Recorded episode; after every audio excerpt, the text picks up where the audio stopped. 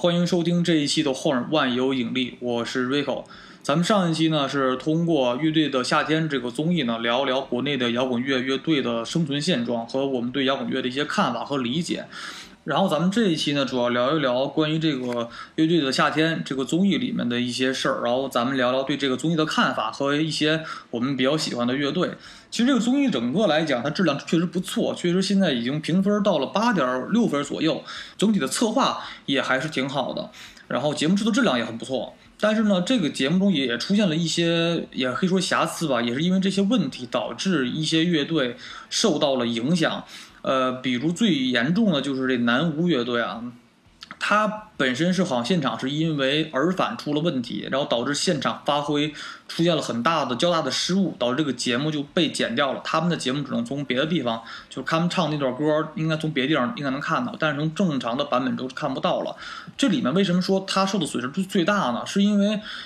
嗯，我们国内现在从电视和电和网络上这些比较主流媒体上能看到的重型摇滚的现场是非常非常少的，而南巫乐队呢，基本是作为整个乐队阵容中应该少数的几个重型乐队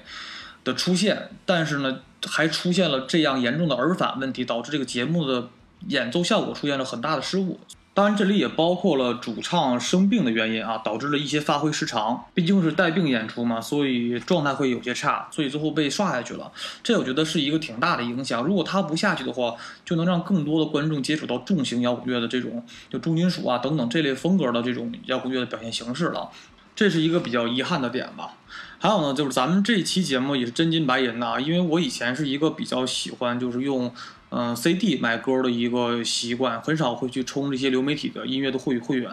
然后，那为这期节目呢，我给大家就是充会员买了很多歌。然后呢，希望在后半段呢，可以给大家播放出来，给大家分享一些我们喜欢的乐队的那些歌曲。首先呢，咱们聊聊这个《乐队的夏天》这个综艺的阵容吧。其实这一次，呃，所请的这几支几十支乐队呢，还是挺真的挺不错的。它涵盖了现在老中青，就国内啊大摇乐队中老中青三代。呃，各个风格的基本都包含了，因为它不止摇滚乐，做乐队可以做很多别的风格嘛，比如说 reggae 或者爵士，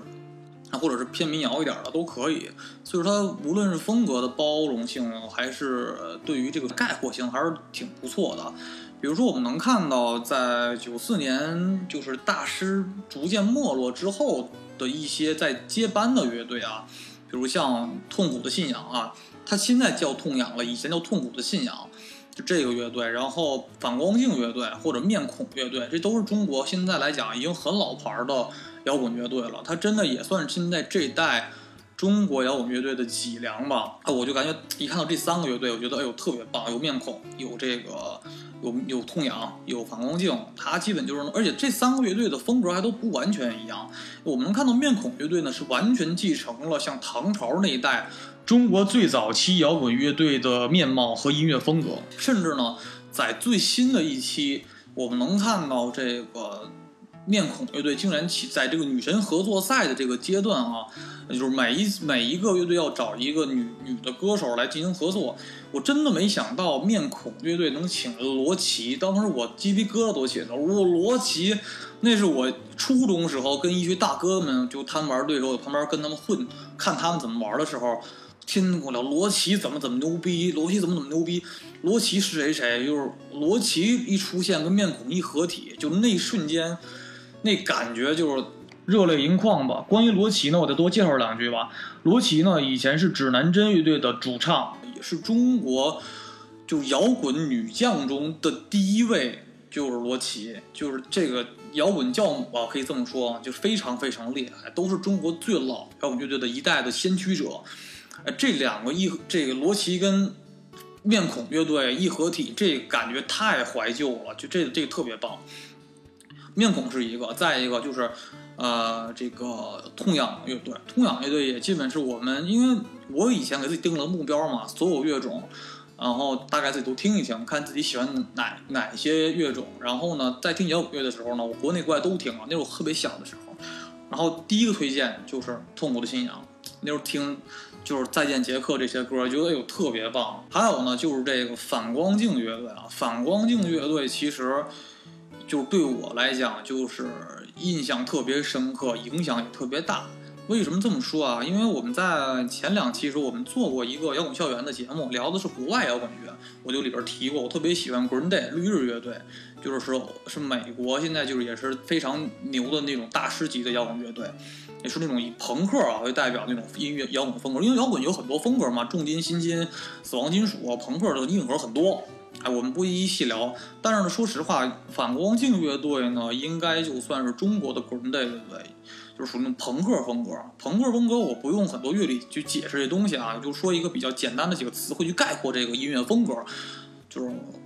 很脆，很朗朗上口，旋律上比较向上，然后呢节奏好，旋律好，然后特别的硬朗，哎，感觉但又不是那么的重，这是一个我对朋克音乐的一个特征的一个理解吧，而且确实是反光镜乐队。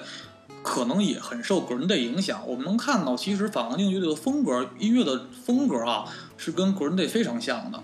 就是都是朋克风格，然后呢，听着哎特别有激情，然后也没那么重型。而且反光镜乐队呢，跟 Green Day 在比较的话，他们很多的编曲形式啊，然后整个作曲的一个方向性，甚至说你可以去对比他们两个乐队比较出名的几首歌，你一对比就发现这两个乐队的风格特别的像，音乐风格非常接近，而且基本它的旋律跟节奏编曲都特别的鲜明，让你基本听一到两遍就能把这个曲子给记住怎么唱。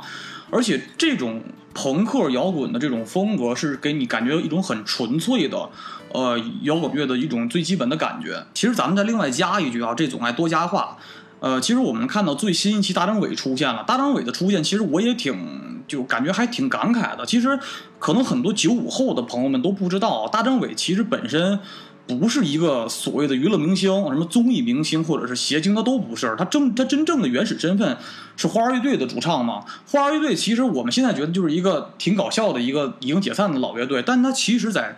呃，它的辈分来讲啊，也是中国非常早的第一批朋克摇滚乐队，也是非常有名的。而且单纯就花儿乐队的整个的辈分跟那个资历来讲啊，和名气来讲，其实这个乐队的本身不比反光镜的资质差多少年，或者说差多少的名气，也只是可能因为后期的商业运作原因，导致这个乐队越来越不纯粹了，做摇滚越来越不纯粹了，逐渐变得商业化，甚至有些很搞笑的感觉了，就是为了迎合当时的音乐市场嘛啊，因为当时花儿乐队那个年代的。朋克乐队的出现之后，中国摇滚乐是一个越来越走向下坡路的一个状态。所以说，有很多乐队要不就解散，要不像花儿一样，就逐渐越来越商业化，越来越流俗化，才会让大家感觉它不是一个摇滚乐队，它只是一个普通的搞笑乐队而已。好，那我们现在说回来啊，呃，反光镜乐队很多的硬照，就是照乐队的造型照片，跟 Green Day 基本是一模一样，致敬了。因为 Green Day 乐队，他们有很多自己就是那种就是比较特殊的那种。打扮嘛，就是说，比如像那个 Green Day 来讲，特别爱穿那种黑衬衫，然后呢，那个系上红领带，后面是那种大绿色彩绘的那种，就是那种背景当那个封面硬照。所以说，你能看到反光镜乐队有很多硬照是跟那个特别像，他们也穿那种衬衫打红领带，然后穿黑衬衫的那种风格特别特别像。而且确实也很逗的是，这个很巧啊，就是这个 Green Day 也基本是三个人为主力成员。反光镜也是，所以说就是你能看到反光镜一定是他们的这种偶像，我觉得就是也可以称为中国的古人队。那我们这个排练就是我们小时候做乐队啊，第一首歌就是那时候不会自己做东西嘛，就肯定要扒别人的歌，扒的都是反光镜的歌，比如说这个还我蔚蓝啊，或者是嘿姑娘这些歌，而且他们的这个歌呢，这些比较有名的歌都特别的好上手。就是比较好练一些，对于吉他手啊，对于主唱或者鼓手都是比较很容易上手的，所以说也很建议现在如果我的听众中有些朋友们呃想做乐队，你可以拿这个反光镜的这歌练练手。那么接下来呢，我会给大家放这一首呢，来自于反光镜乐队的《还我蔚蓝》。你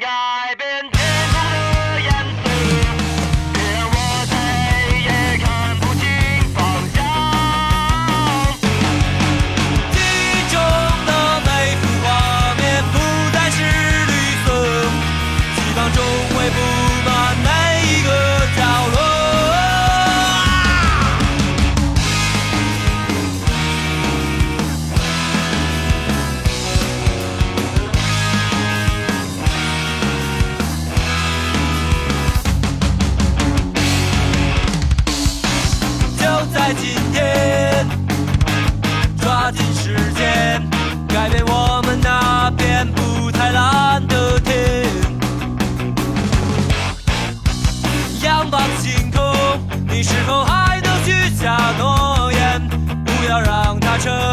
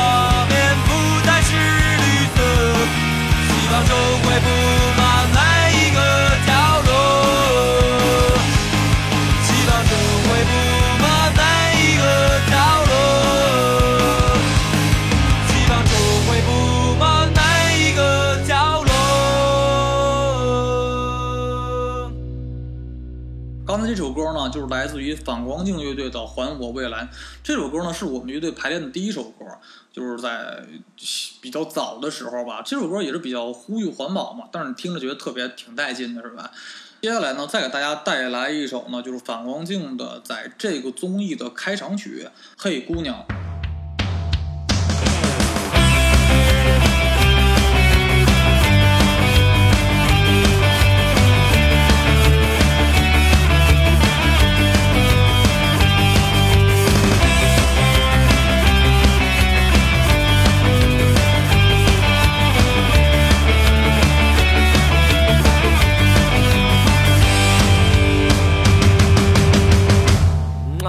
姑娘不要匆忙，放慢你的脚步，不要不要羞羞答答的躲开我的目光。你被谁而化的妆，充满了我的想象。不要不要装模作样的与我擦肩而过，为什么我只能充当你的道具？无论什么结局，都是悲剧。为什么我只能充当你的道具？无论什么结局，反正都是悲剧。姑娘不要匆忙，放慢你的脚步，不要不要羞羞答答的躲开我的目光。你被水而化的妆，充满了我的想象。不要不要装模作样的与我擦肩而过。为什么我只能充当你的道具？无论什么结局，反正都是悲剧。为什么我只能充当你的道具？无论什么结局，反正都是悲剧。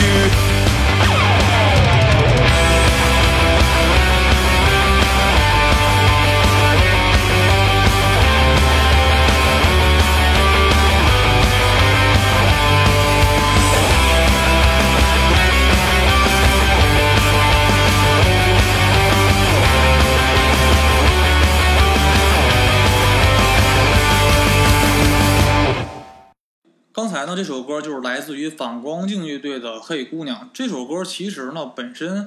在节目安排上啊，其实反光镜乐队李鹏他们并不打算把这个歌作为开场曲，他们想做一些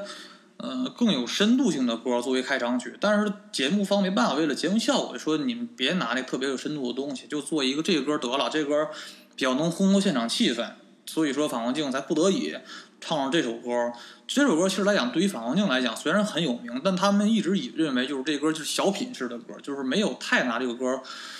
做做回当回事儿，但是就是其实摇滚乐手吧，本身跟商业化是很很不沾边儿的，是这么回事儿。就是比如来第一来讲，很多摇滚乐手都看着特别屌，但是在台下其实都特别随和，甚至有些腼腆。像我们有时候，就每次音乐节，我们都会偷摸在那个结束之后，因为压轴的乐队都不错嘛。然后节目就是整个音乐节结束之后，我们在散场的时候会跑到后台去跟合影，然后跟聊说说话什么聊聊天什么的。你会发现很多摇滚乐手，就是看着特别那特别那种屌的感觉，但其实都特别 nice，人都特别随和，都是比较甚至都比较腼腆。所以这种属性来讲呢，很多乐手并不适合上综艺这种，就是娱乐性太强、互动性太强的这种东西，就是。不不太适合，而且很多乐手是希望乐队啊，希望自己的东西呢能展现自己，在舞台上展现自己的一些比较有深度的作品，比较有那种广度的作品。但是呢，这个都忽略了这个节目的这种观赏性质，所以说导致很多乐手比较吃亏啊。他们想表达自己，但是节目是希望说你们就把歌不用歌有深度，好听就行，带动气氛就 OK。就是当时这个反光镜这个乐队。一开始选歌的时候是跟这个节目组是有些冲突的。当然了，《黑姑娘》这首歌确实非常不错，朋克摇滚乐的风格和基本特征。所以说我当时我看到这综艺一开始的时候有这个反光镜，我觉得真的特别欣慰，觉得哎真特别好，是真是我们喜欢了特别多年的一支国内的乐队。那接下来呢，我们聊聊就是说，哎，我基本来讲除了反光镜之外。最喜欢的一支乐队就是盘尼西林，这个乐队呢，其实是我是他的老粉丝啊。这么说，因为我当时也是奔着这个乐队才看的这个综艺。其实呢，我看盘尼西林乐队的时候呢，应该最早第一次看到他们呢，是在一三年的一次音乐节上，那是我第一次看到他们。那个时候其实跟现在的盘尼西林差别特别大。那个时候的成员除了主唱以外啊，基本都换了。就是以前的老成员，现在后来都都都换掉了。而主唱呢，以前主唱真名叫张哲轩啊，他有很多外号，张三哥或现在的小乐都是他的一个昵称。张哲轩在一三年的时候呢，整个人物的造型啊，特别的，就是那现在我们看到节目里，乔杉说：“哎呀，才去了一年英国，范儿这么正了。”其实这话都多余，这可能为了节目效果，乔杉这么说的啊。这个其实。在一三年的时候，就是张哲轩、小乐啊，做英伦摇滚就已经特别成熟，范儿都特别正了。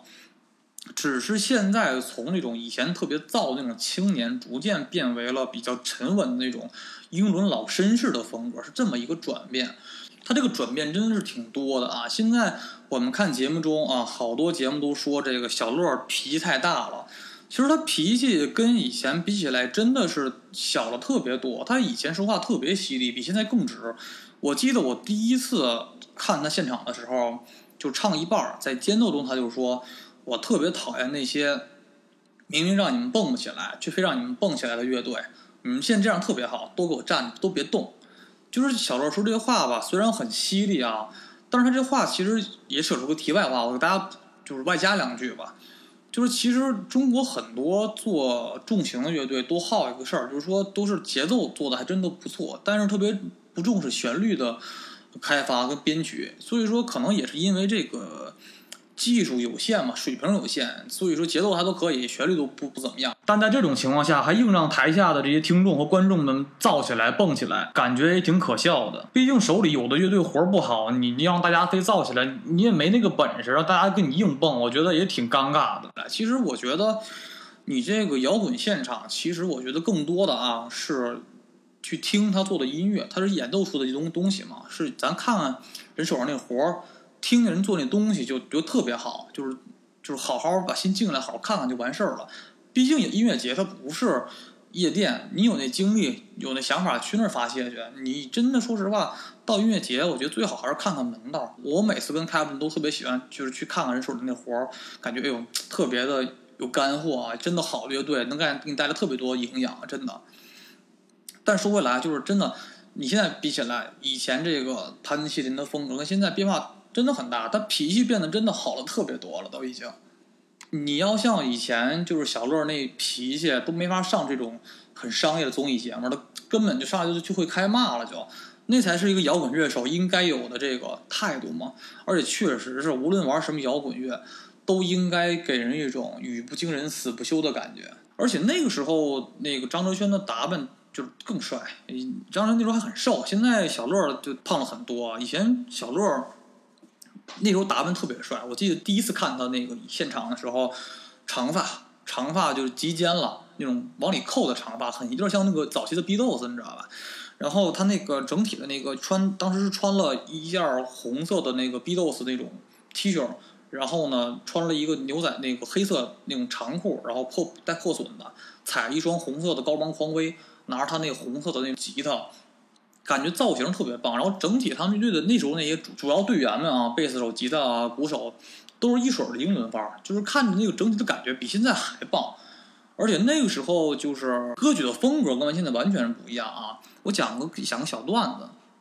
我前两天我哥是刚看完这个最新一期的那个乐队夏天这综艺，然后跟我说：“哎呦，这盘麒麟这个 C 大干太好听了。”我说：“您先别着急下定论。”我说你先听听，我给你发个视频，我给找个视频，就是一三年的时候，一四年左右这两年的时间，那个时间段的 C 他干是什么样的风格？我说你听完之后，你再觉得现在版本的 C 他干在综艺上所表现出的 C 他干和最早的 C 他干这两个时期的这个音乐，虽然同一首歌，但你觉得哪一个版本更好听一些？我发完之后，我哥看完之后说：“哟，还是以前的牛逼。”确实是因为以前的《C 大干》这歌是一直是潘麒麟的那种就成名作之一吧。小乐也说嘛，自己十八十九岁时候自己写的这首歌，那时候这首歌呢风格更加的轻快，呃，整体的这种感觉是更加的比现在要好。现在风格更加沉稳而华丽了，更加的就是更加的内敛一些。但是以前的风格我是更喜欢，更加的轻快，然后更摇滚的气息所在。而且，其实，在为什么那时候我从一三年的时候，我第一次看到潘麒麟，我就知道这乐队以后一定会成名。因为那时候中国来讲，这么几年都没出过这么成功的乐队。那时候就已经看潘麒麟的整个的风格就特别的好，他们的风格定位呢是英伦摇滚风格。这个风格呢，在国内是比较少见的，因为这种英伦摇滚乐是比较难做的。你像，其实说咱们把美式摇滚这种朋克啊、重型啊、金属都可以，都好做。还比较简单一些，但是呢，英伦摇滚呢，它的这个历史的这个渊源跟美式摇滚是一样长的，都有自己的领军人物，像 Beatles，像性手枪，都是很成功的，很在世界上非常有名的英伦摇滚乐队。而这个英伦摇滚乐队的这种风格啊，跟美式差的非常多。第一点来讲，就是说美式摇滚乐呢，就是有一些特征啊，就是很明显的。如果大家看过那个。疯狂的麦克斯，《狂暴之路》里边能看到，就是美国人这种审美倾向，对于音乐的这种追求，就是尤其摇滚乐的追求是比较又粗又硬又直的感觉，就这种又重的感觉，是这就是大部分的摇滚乐是偏美式，都是这种感觉的。而英伦风格呢是更加的内敛一些，就是它很比较阴暗，比较颓废，然后呢华丽，啊，而且忧郁。而且甚至很迷幻、很迷醉的感觉，而且他的这种就是歌词的这种文，就是歌词的写法和那种就是歌曲的深度啊，我个人觉得要比美式摇滚要深一点。其实美式摇滚呢，除了鲍勃迪伦以外，就那时候的那个文化层次没有那么的高。而英伦摇滚确实它的文化层次要稍微深一点，而且它歌词呢虽然也很非常反叛，但是没有那么的重型，是很迷幻迷醉的那种摇滚风格，是这么是大概这么一种风格的形式。而潘西林呢，就把这种形式呢诠释的非常的好。这也是其实其实潘西林这也是有个传承的啊，在早在十年前，其实中国就已经出现了特别好的一支英伦摇滚乐队，也是来自于 School 的，叫做 Joyside 的这个乐队。这个乐队应该是中国目前为止吧，除了盘尼西林以外做的最好的英伦摇滚乐队。当时好到什么程度啊？好到竟然能在国内成名之后，竟然能再去欧洲巡演，就是说，哎，拿到别人家东西玩特别好，再去别人家秀去，能让你们英国人、法国人看到。哎，你看我们中国有做这么好的英伦乐队，而且所有的歌基本一曲全都是英文作词，那个范儿正到，就是说你不看这些人的长相，你只听音乐，你真以为就是英国本地人唱了，因为你觉得其实玩英伦摇滚这东西还难在哪儿？就是说你英语好还不行，你需要会一嘴伦敦腔，才能把这个这个这种歌的唱的这种感觉更加原汁原味儿一些。而 Joyside 就做到了这一点。但在零九年的时候，Joyside 就是就是解散了，沉寂了十年。这十年中呢，逐渐就出现了盘尼西林，也是 school 出来的乐队嘛，然后也在崛起。但好在是在今年的六月初的时候，Joyside 正式复出，这也是让我特别激动的一个消息吧。然后其实你看，能看到小乐、张哲轩、这盘尼西林他们其实跟 Joy 赛的关系特别好，很多很多次在这个 Joy 赛的复出之后的巡演中，能看到小乐在台下就是帮着帮帮忙啊，或者说去听他们的现场。其实我个人推测，其实可能像就是 Joy 赛的应该是盘尼西林的乐队的一个前辈，或者是像师兄弟那种关系，应该是他们影响了很多后续就是盘尼西林的创作方向跟风格吧。那我们现在呢，先放一首来自 Joyside 的知名歌曲吧，就是《Sally Girl》。Sally girl, you've been left behind. You cannot see I'm not kind.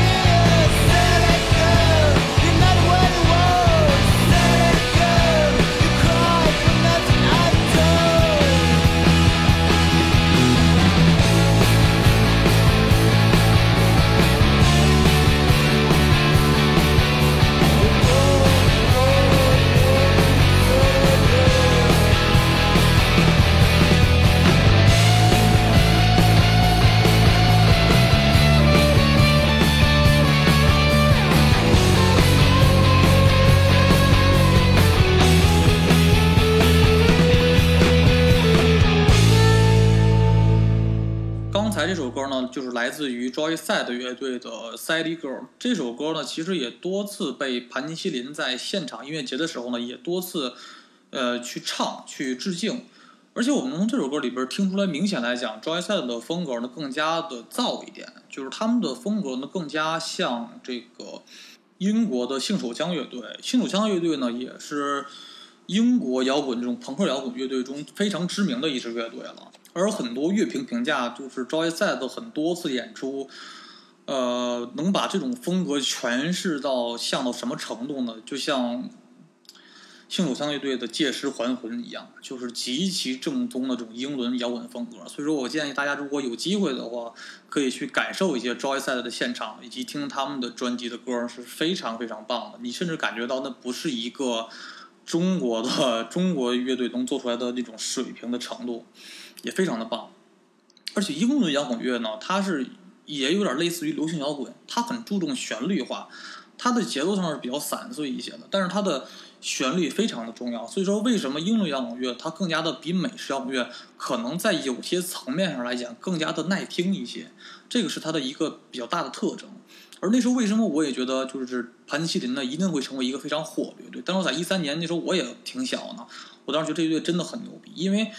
在那个那个时候来讲，就是张哲轩就已经已经能做到他的专辑中首首歌每一首歌都特别好听，比如说他在等待。啊，Say It Again，还有一首压轴神曲啊，那以前叫做 Beautiful Girl，后来叫做美丽如你，呃，现在收录在盘尼西林的第二张专辑中，是他们压轴神曲。还有呢，比如说苏菲亚索不眠夜，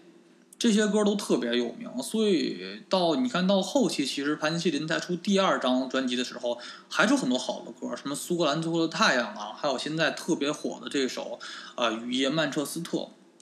等等，这些歌都特别的棒，所以说盘尼西林这个乐队它本身的创作力是非常足的，而且真的是很有才华，真的是老天爷赏饭吃那种的。你就发现小洛作词作曲真的很棒。那我们接下来呢，就带来盘尼西林乐队的这首《雨夜曼彻斯特》。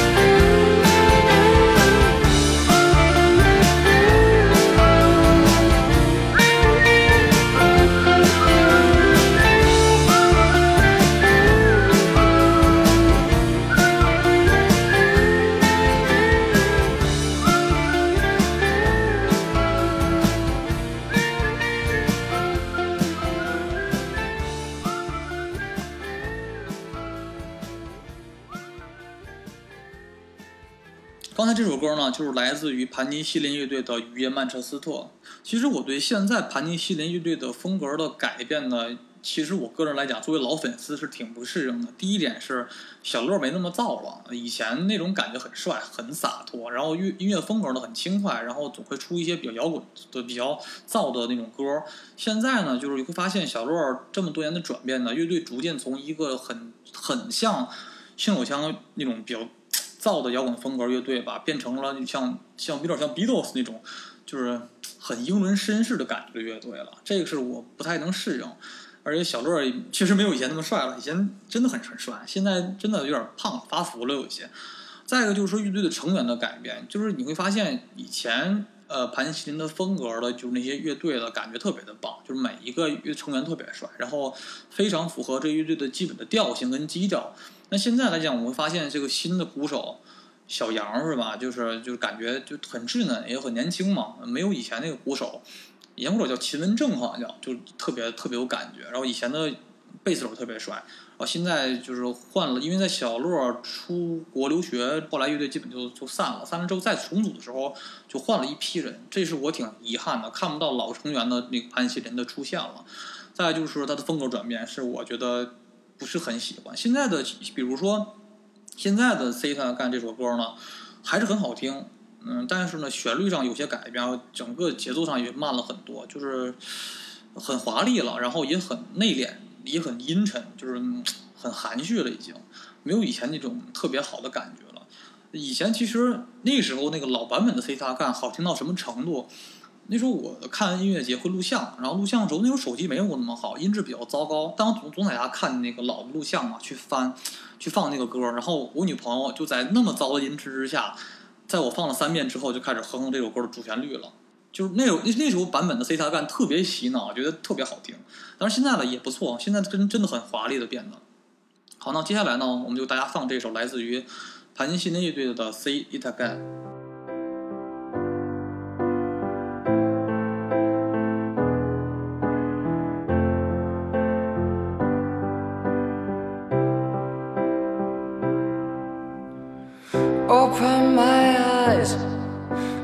Morning rain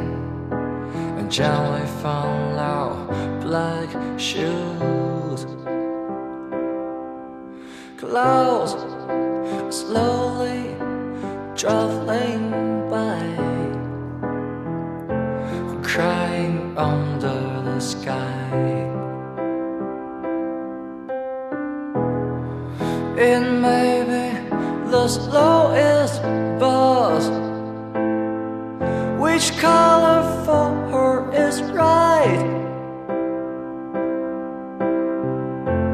I see all the teenagers' eyes. Tell me they are tough and Say,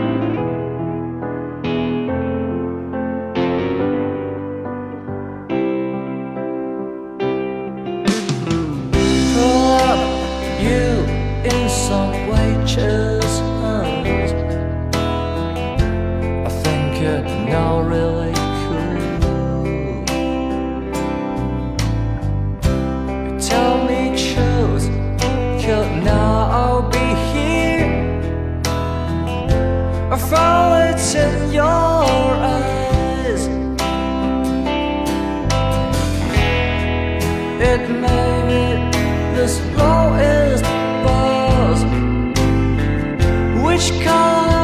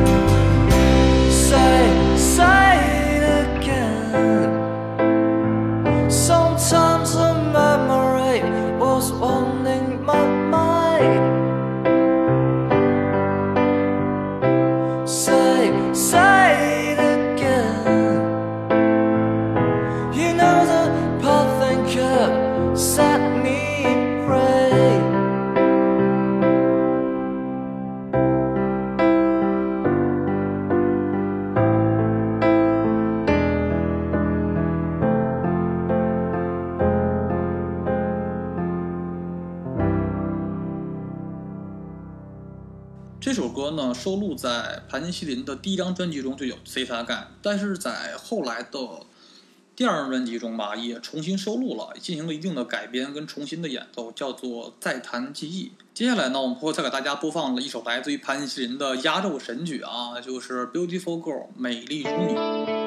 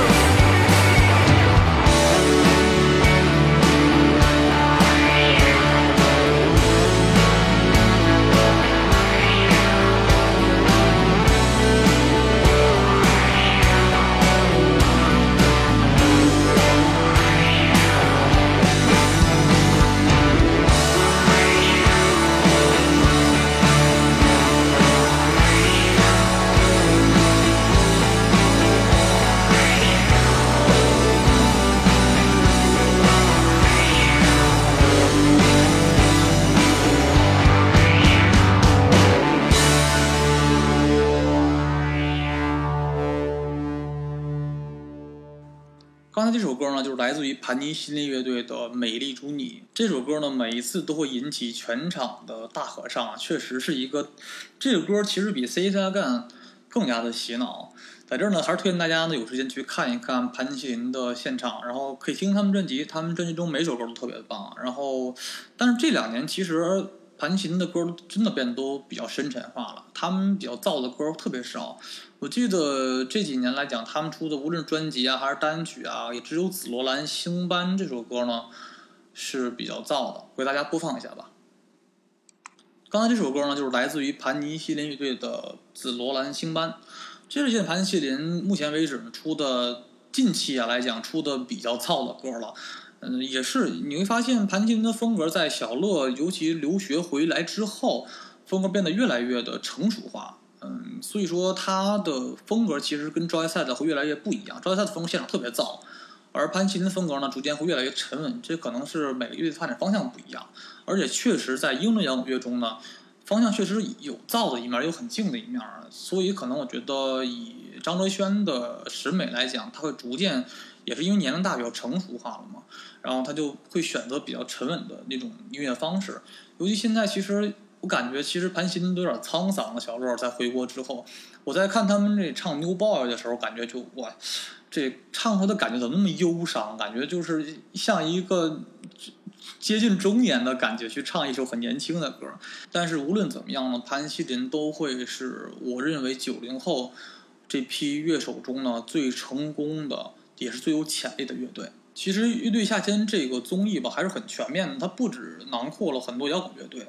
嗯，还以加入了很多别的风格的乐队，比如旺福乐队啊，然后海龟先生，还有 Mr. 呜呼。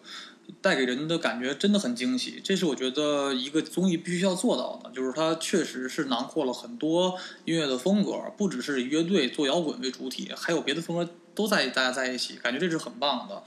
只是呢，像张亚东所说，就是很多乐队来讲做综艺是比较吃亏的，大家都是在于是怎么去表现自己。呃的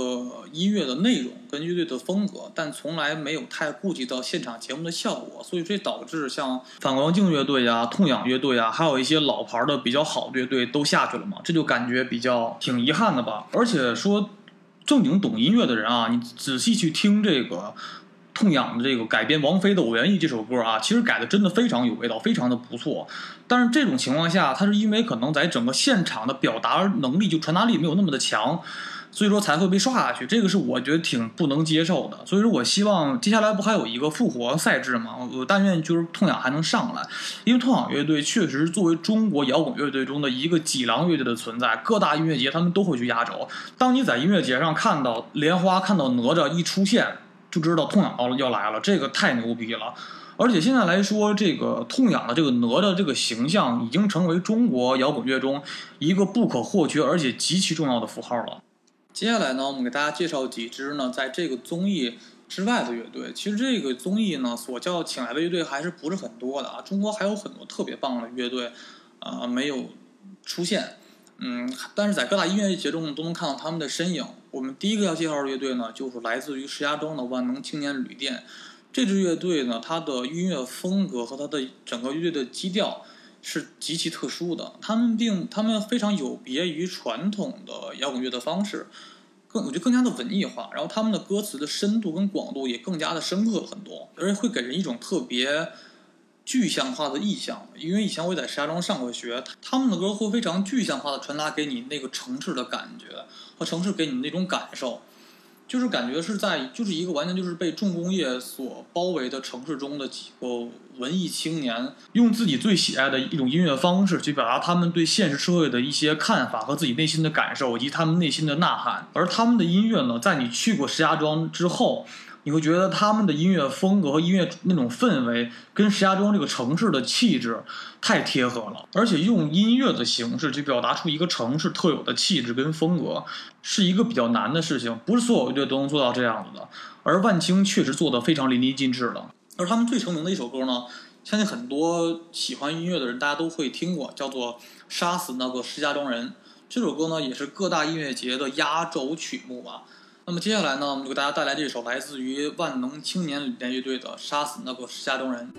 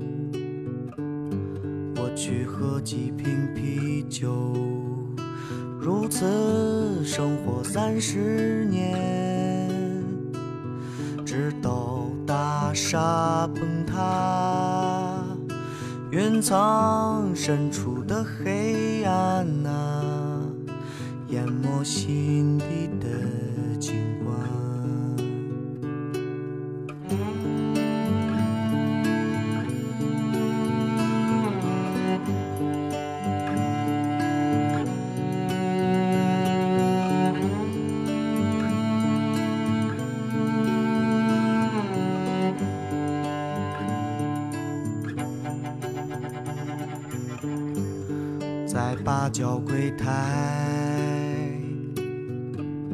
疯狂的人民商场，用一张假钞买一把假枪，保卫他的生活，直到大厦崩塌。夜幕覆盖华北平原，忧伤浸透他的。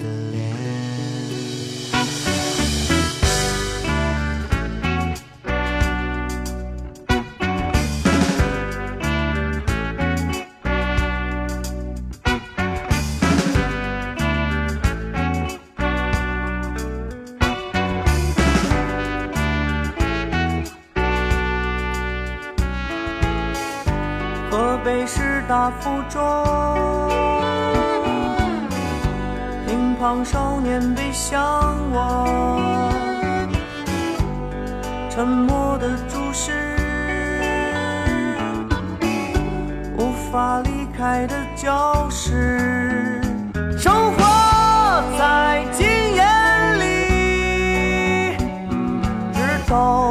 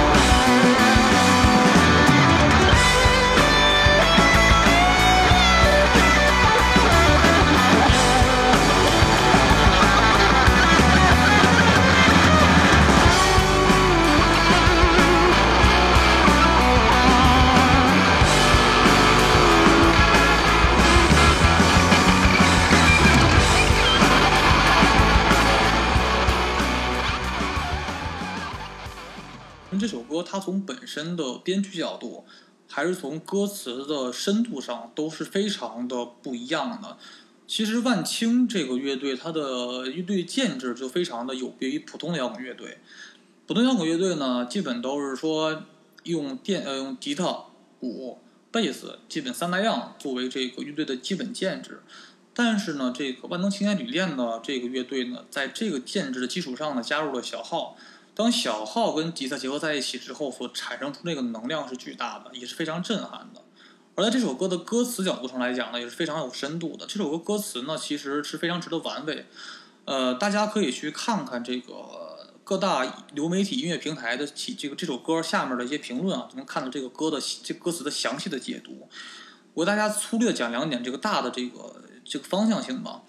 这个歌呢，其实很大程度上反映了上世纪八十年代国企改革大量工人下岗所出现的一个社会基本面貌和当时的社会氛围，以及呢对教育制度和考试制度制度的一个讽刺。所以这里边歌词背后都有一些较为深刻的含义和隐喻，大家可以去看看一些评论，呃里边有很详细的解读。所以这首歌呢，无论从编曲角度、演奏的效果，以及呢它歌词的深度。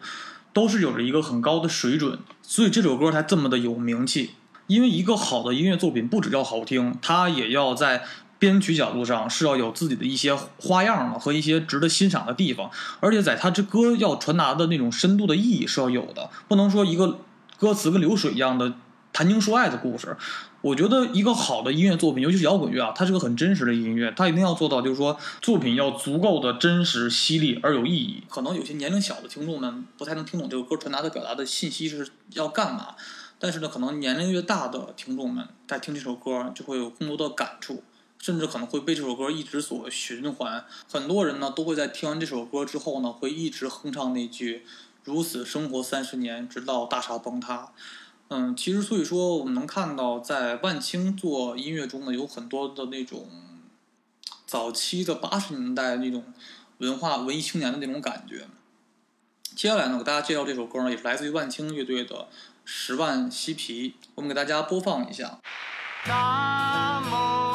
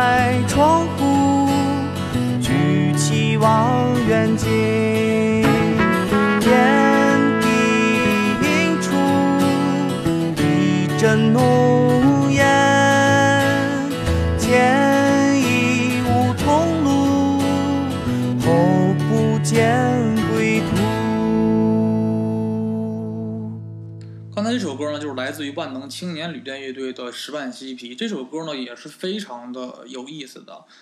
它这首歌呢，很大程度上去讽刺了当代年轻人所颓废的生活。尤其呢，我也在石家庄上学的时候呢，对于这种生活呢，我身边有很多这样的人，我们也切身的体会过，也是看到过这样的生活。所以看到这首歌的时候呢，真的是不禁会会心一笑，就是感觉太讽刺了这这首歌。所以《十万嬉皮》这首歌呢，也是这个乐队的一个很明显的创作风格上的一个体现吧。歌词呢，也确实非常的犀利跟讽刺。毕竟，确实这个时代中，四体不勤、五谷不分、文不能测字、武不能防身这样的年轻人确实太多了。还有一首歌呢，就是他们以地名为名字的一首歌《秦皇岛》。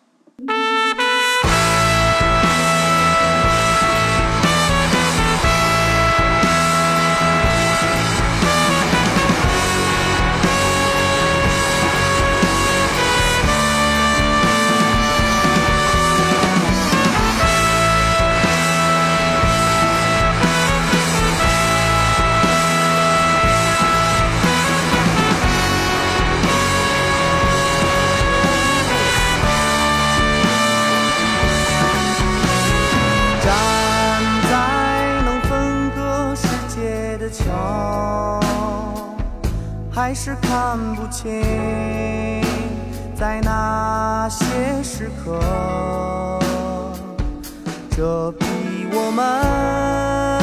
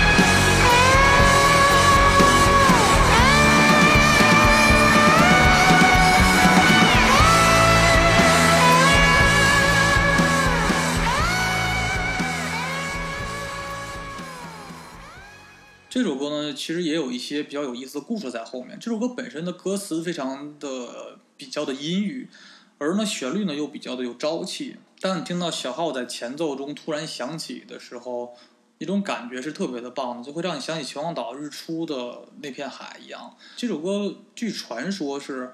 在万青乐队的主唱在有一段时间呢患过抑郁症，后来在秦皇岛北戴河呢所疗养。他应该是在这个时期的写下来这首歌，而当时呢，有网上我也看过一个段子，就是说在当时的北戴河疗养院中呢，能总能看到一个弹琴的长发少年，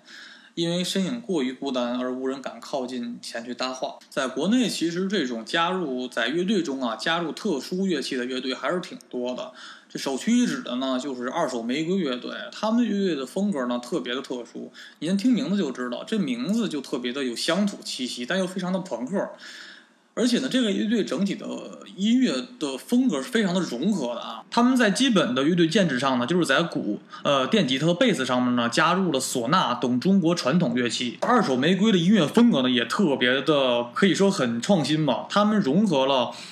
东中国东北的二人转和大秧歌这种音乐风格，以这个音乐风格为基础，结合了摇滚乐，所以说，但是听你看着感觉是很乡土，但实际上的演奏的效果来讲是非常的有意思的。而主唱梁龙呢，也是个特别有歪才的创作人，他在台上的整体的造型也特别的，可以说很古怪吧，也可以说非常的好玩。他总爱。去化着一定的淡妆，就是偏女性的淡妆，比较中性的那种造型的感觉，然后穿那种东北很特色的那种大花袍，然后在台上演出，整体台风也特别的好玩。但是呢，因为这个我们怕脱粉啊，所以就不在这个节目上播二手玫瑰的歌了。大家有兴趣呢，可以去自己找找听一听。接下来呢，我再给大家介绍一支也是来自于石家庄的乐队。其实石家庄是一个挺特殊的城市吧，虽然很多人提起它都会觉得它会有雾霾，然后干燥，然后城市的感觉不是很好。但是石家庄应该算是中国北方的摇滚之都，它产生跟催生了大量的优秀的摇滚乐队诞生。而那时候中国有一本特别知名的摇滚杂志，叫做《我爱摇滚乐》。这本杂志呢也诞生于石家庄，所以说石家庄摇滚乐是密不可分的。从中呢也出现了大量知名的优秀的乐队，比较有代表性的呢，除了万能青年旅店以外呢，还有我另外一支非常喜欢的乐队，就是相对论乐队。这个乐队呢来自于石家庄，而主唱呢叫做邵庄，本身呢也是一个歌手兼做兼演员，他也演了特别多很就是评分非常高的这种网络剧，比如《麻辣隔壁》。然后毛片都是他所主演的，然后他本身这个人也特别逗，然后唱功也特别好，特别有意思，然后比较爱做那种重型的现场，是也是一个非常优秀的乐队，而且也有着非常不错的创作能力。那么接下来呢，我给大家带来一首来自于相对论乐队的《琥珀》。千万年以后，如在你左右，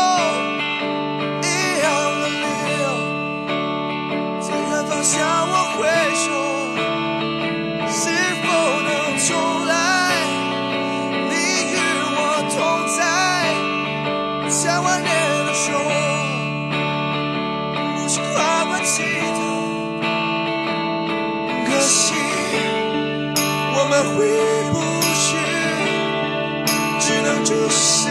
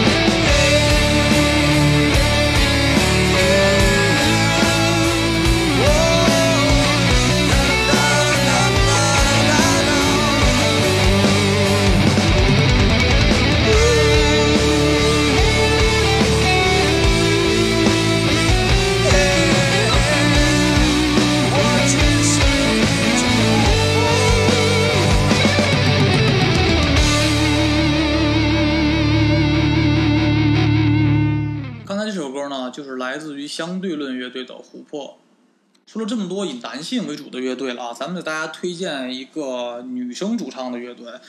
叫做纸儿乐队。这个乐队呢，早前在《百事群》这个节目中呢，取得了比较不错的成绩，也被评为中国比较有潜力的乐队之一。但当时因为这个网络环境不是很发达，传播力度又不够，所以说这个节目就没有起太大的反响。那么接下来呢，就给大家带来一首来自于纸人乐队的《翅膀》。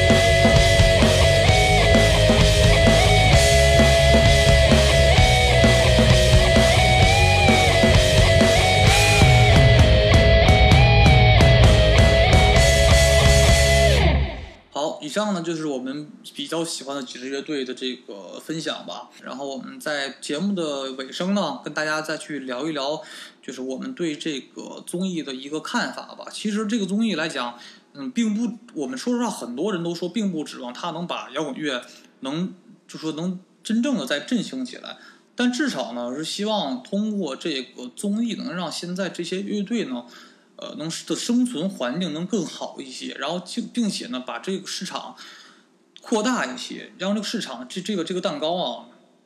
多留给摇滚乐队的空间更多一些，让大家呢更多的人认识他们。而且其实呢，虽然这个很多人反对摇滚乐商业化，但是其实在这种市场条件下。无论是商业化也好，还是消费的，其实只要能让它生存的更好，能赚到更多钱，我觉得就就是一个很好的一个作用吧。还有就是这个节目中，其实我一直特别盼望着高晓松啊能一直做长长期的嘉宾，但没想到高晓松就是高爷两期就下去了。就为什么我特别期望他的出现，是因为我们能看到，其实这整个节目这个评委中，就不评就是大乐迷中吧。真正说懂音乐的人，也就只有这个高晓松跟张亚东。张亚东不用说，中国现在首屈一指的音乐制作人。那这个高晓松呢，其实无论是做他作为他对于摇滚乐的历史了解，还是对音乐的了解程度，是一个很有资格的人。而且他曾经也是创立过中国，就是可以说最早的第一批摇滚乐中比较知名的一个乐队，就是青铜器乐队。虽然当时没有像黑豹、唐朝那么知名，但也算中国早期。第一批摇滚先驱者中比较有名的乐队之一了，但没想到高爷就是上去两期就不做了，这是我特别遗憾的事儿。我倒是希望他能怎么点评这些乐队吧，因为他很犀利、很毒舌，而且他确实懂，真的非常懂摇滚乐，他才真的很有资格去聊这个事情。而且我也真的盼望着他能把唐朝或者黑豹乐队带到舞台上，大家看一看，有面孔，有唐朝，有黑豹。这些中国最早的第一批乐队的基本的一个大概的一个面貌，还有一个遗憾就是说，很多优秀的乐队吧，因为一些原因、客观因素就就下去了。其实每多做一期呢，每个乐队都有自己更多的空间，把自己好的歌曲展现给大家。但是因为这个节目时长和赛制的原因，导致这个节目中很多好乐队都下去了，因为他们还有很多好作品没唱呢，这就太遗憾了。你说说实话，其实好不容易说。大家可以唱自己的歌的时候，然后第一期很多乐队因为这个，比如小反光镜，就因为节目组选歌的原因，不得不选一些自己并不想选的歌当开场曲。然后呢，你熬到了第二期，就是又要做改编，又没法唱自己的所能做的那些好的歌了，又非要去改编别人的歌，就是硬去做一个事情，然后还因此还下去了很多好的乐队，这就特别的吃亏。所以说，你再等，就是说。真现在你给乐队做平台的这种综艺特别少，而且综艺很多就是一些摇滚乐手并不会做综艺，他们不擅长聊天跟你去扯淡，跟你去开玩笑，他们就想安安静静的做自己爱做的事情而已。这么好的，然后曝光曝光率这么高的，流量给这么多的一个舞台，本来这种机会就不是很多，然后还下去了很多好乐队，这是真的是一个很遗憾的地方。好，咱们再说两点比较有意思的地方，就是确实摇滚乐这个东西，它跟商业是。挺悖论，在有些方面，比如来说啊，呃，大家都知道上节目是不能露纹身的，但是呢，做乐队的每一个摇滚乐队的乐手，基本都是一身的花臂纹身。嗯，大家只能说在这么热的天儿情况下，天儿很热，影棚里也非常热。那这种情况下，大家只能是穿的一个比一个厚，一个一个比一个裹得严实，尽量别露出来嘛。而且大家需要在影棚里等那么长时间。你要知道，其实玩摇滚的人没有脾气好的，都有脾气。但是在这种情况下，宁可热了，宁可挡着自己裹得特别严实，穿特别厚，还得在这待待很久很久的时间，一个个去等。这样，我觉得其实，在以前来讲是挺不现实的。现在真的是大家都在向商业去妥协。那因为为了生存嘛，必须要这么做。还有事儿特别有意思啊，就是当时好像是开场的时候，导演得说说，就是你们千万不能喊牛逼。就是其实去过音乐节的朋友，大家应该都知道，一般每个唱完歌之后，乐队大家也都喊牛逼。因为其实中国这个这个这个汉语中啊，就是表达一种感叹词的这个特别少。黄健翔也说过，说中国感叹词太少了，所以说解说都不好说，你只能喊牛逼，就是所以什么都喊牛逼。导演就是说，你这节目可不能喊这东西，你可别拿音乐节那套放这节目上来，因为你们要喊就得剪节目，一剪全剪没了就得，你们乐队都得被剪没。所以说很多这要就鼻音，所以说这个东西就很尴尬。所以说以后就得琢磨琢磨，在这种这种这种节目中，这当每个歌手唱完歌之后，这个乐队表演完之后，这个台下观众们应该喊什么？除了牛逼以外，能不能喊点别的感叹词？得发明一个得。这这个确实，因为确实确实中国这个汉语这个感叹词照英语差了太多太多了，所以说你真不知道怎么表达对一个东西的赞美之情。节目最后呢，还说一个小小的期望吧，就是说真的很希望这一档综艺呢，它虽然本身只是个娱乐的节目，但是它能带来更多的一些正面的影响，就是说它能让更多乐队呢少一些解散的几率，让大家看到一些赚钱的希望，这是现实的嘛，没钱怎么着都很难嘛。然后呢，让很多呢一些零零后或者是九五后的人看到一些，就是觉得哎呦，做乐队做摇滚是个特别酷的事儿，很多人愿意投身到这个事业中去，而且他们的父母不会再去阻拦他们，他们会让父母会看到说做这个东西，大家是可以就是赚的不少了也，然后也可以是一个很好的职业去做出来，所以说他能对一个摇滚圈呢做出更多正面的意义呢。和正面的一些促进的影响，是我特别期盼的。我希望中国摇滚乐呢，能尽快的度过这将近有二十来年的一个黑暗期吧，逐渐走入主流音乐，走入主流媒体，让摇滚乐手能赚更更多的钱，有更多的生存空间，让乐队呢能越做越好，然后呢，真的能出现呃一批呢领军人物，真正的领军人物，能跟当年崔健那辈大师们所能比肩的领军人物。好，那我们今天到这吧，拜拜。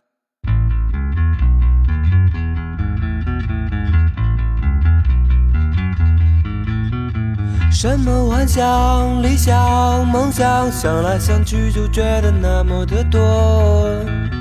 在忙碌的人群中盲目的走过，却不曾改变孤独的我。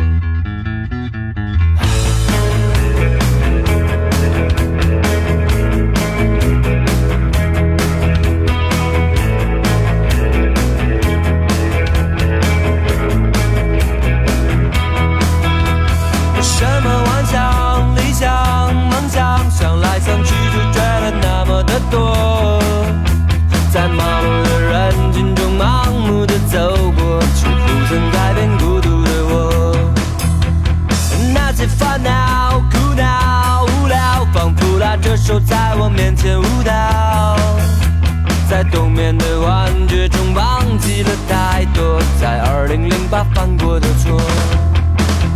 我要马上就跑，不让别人知道。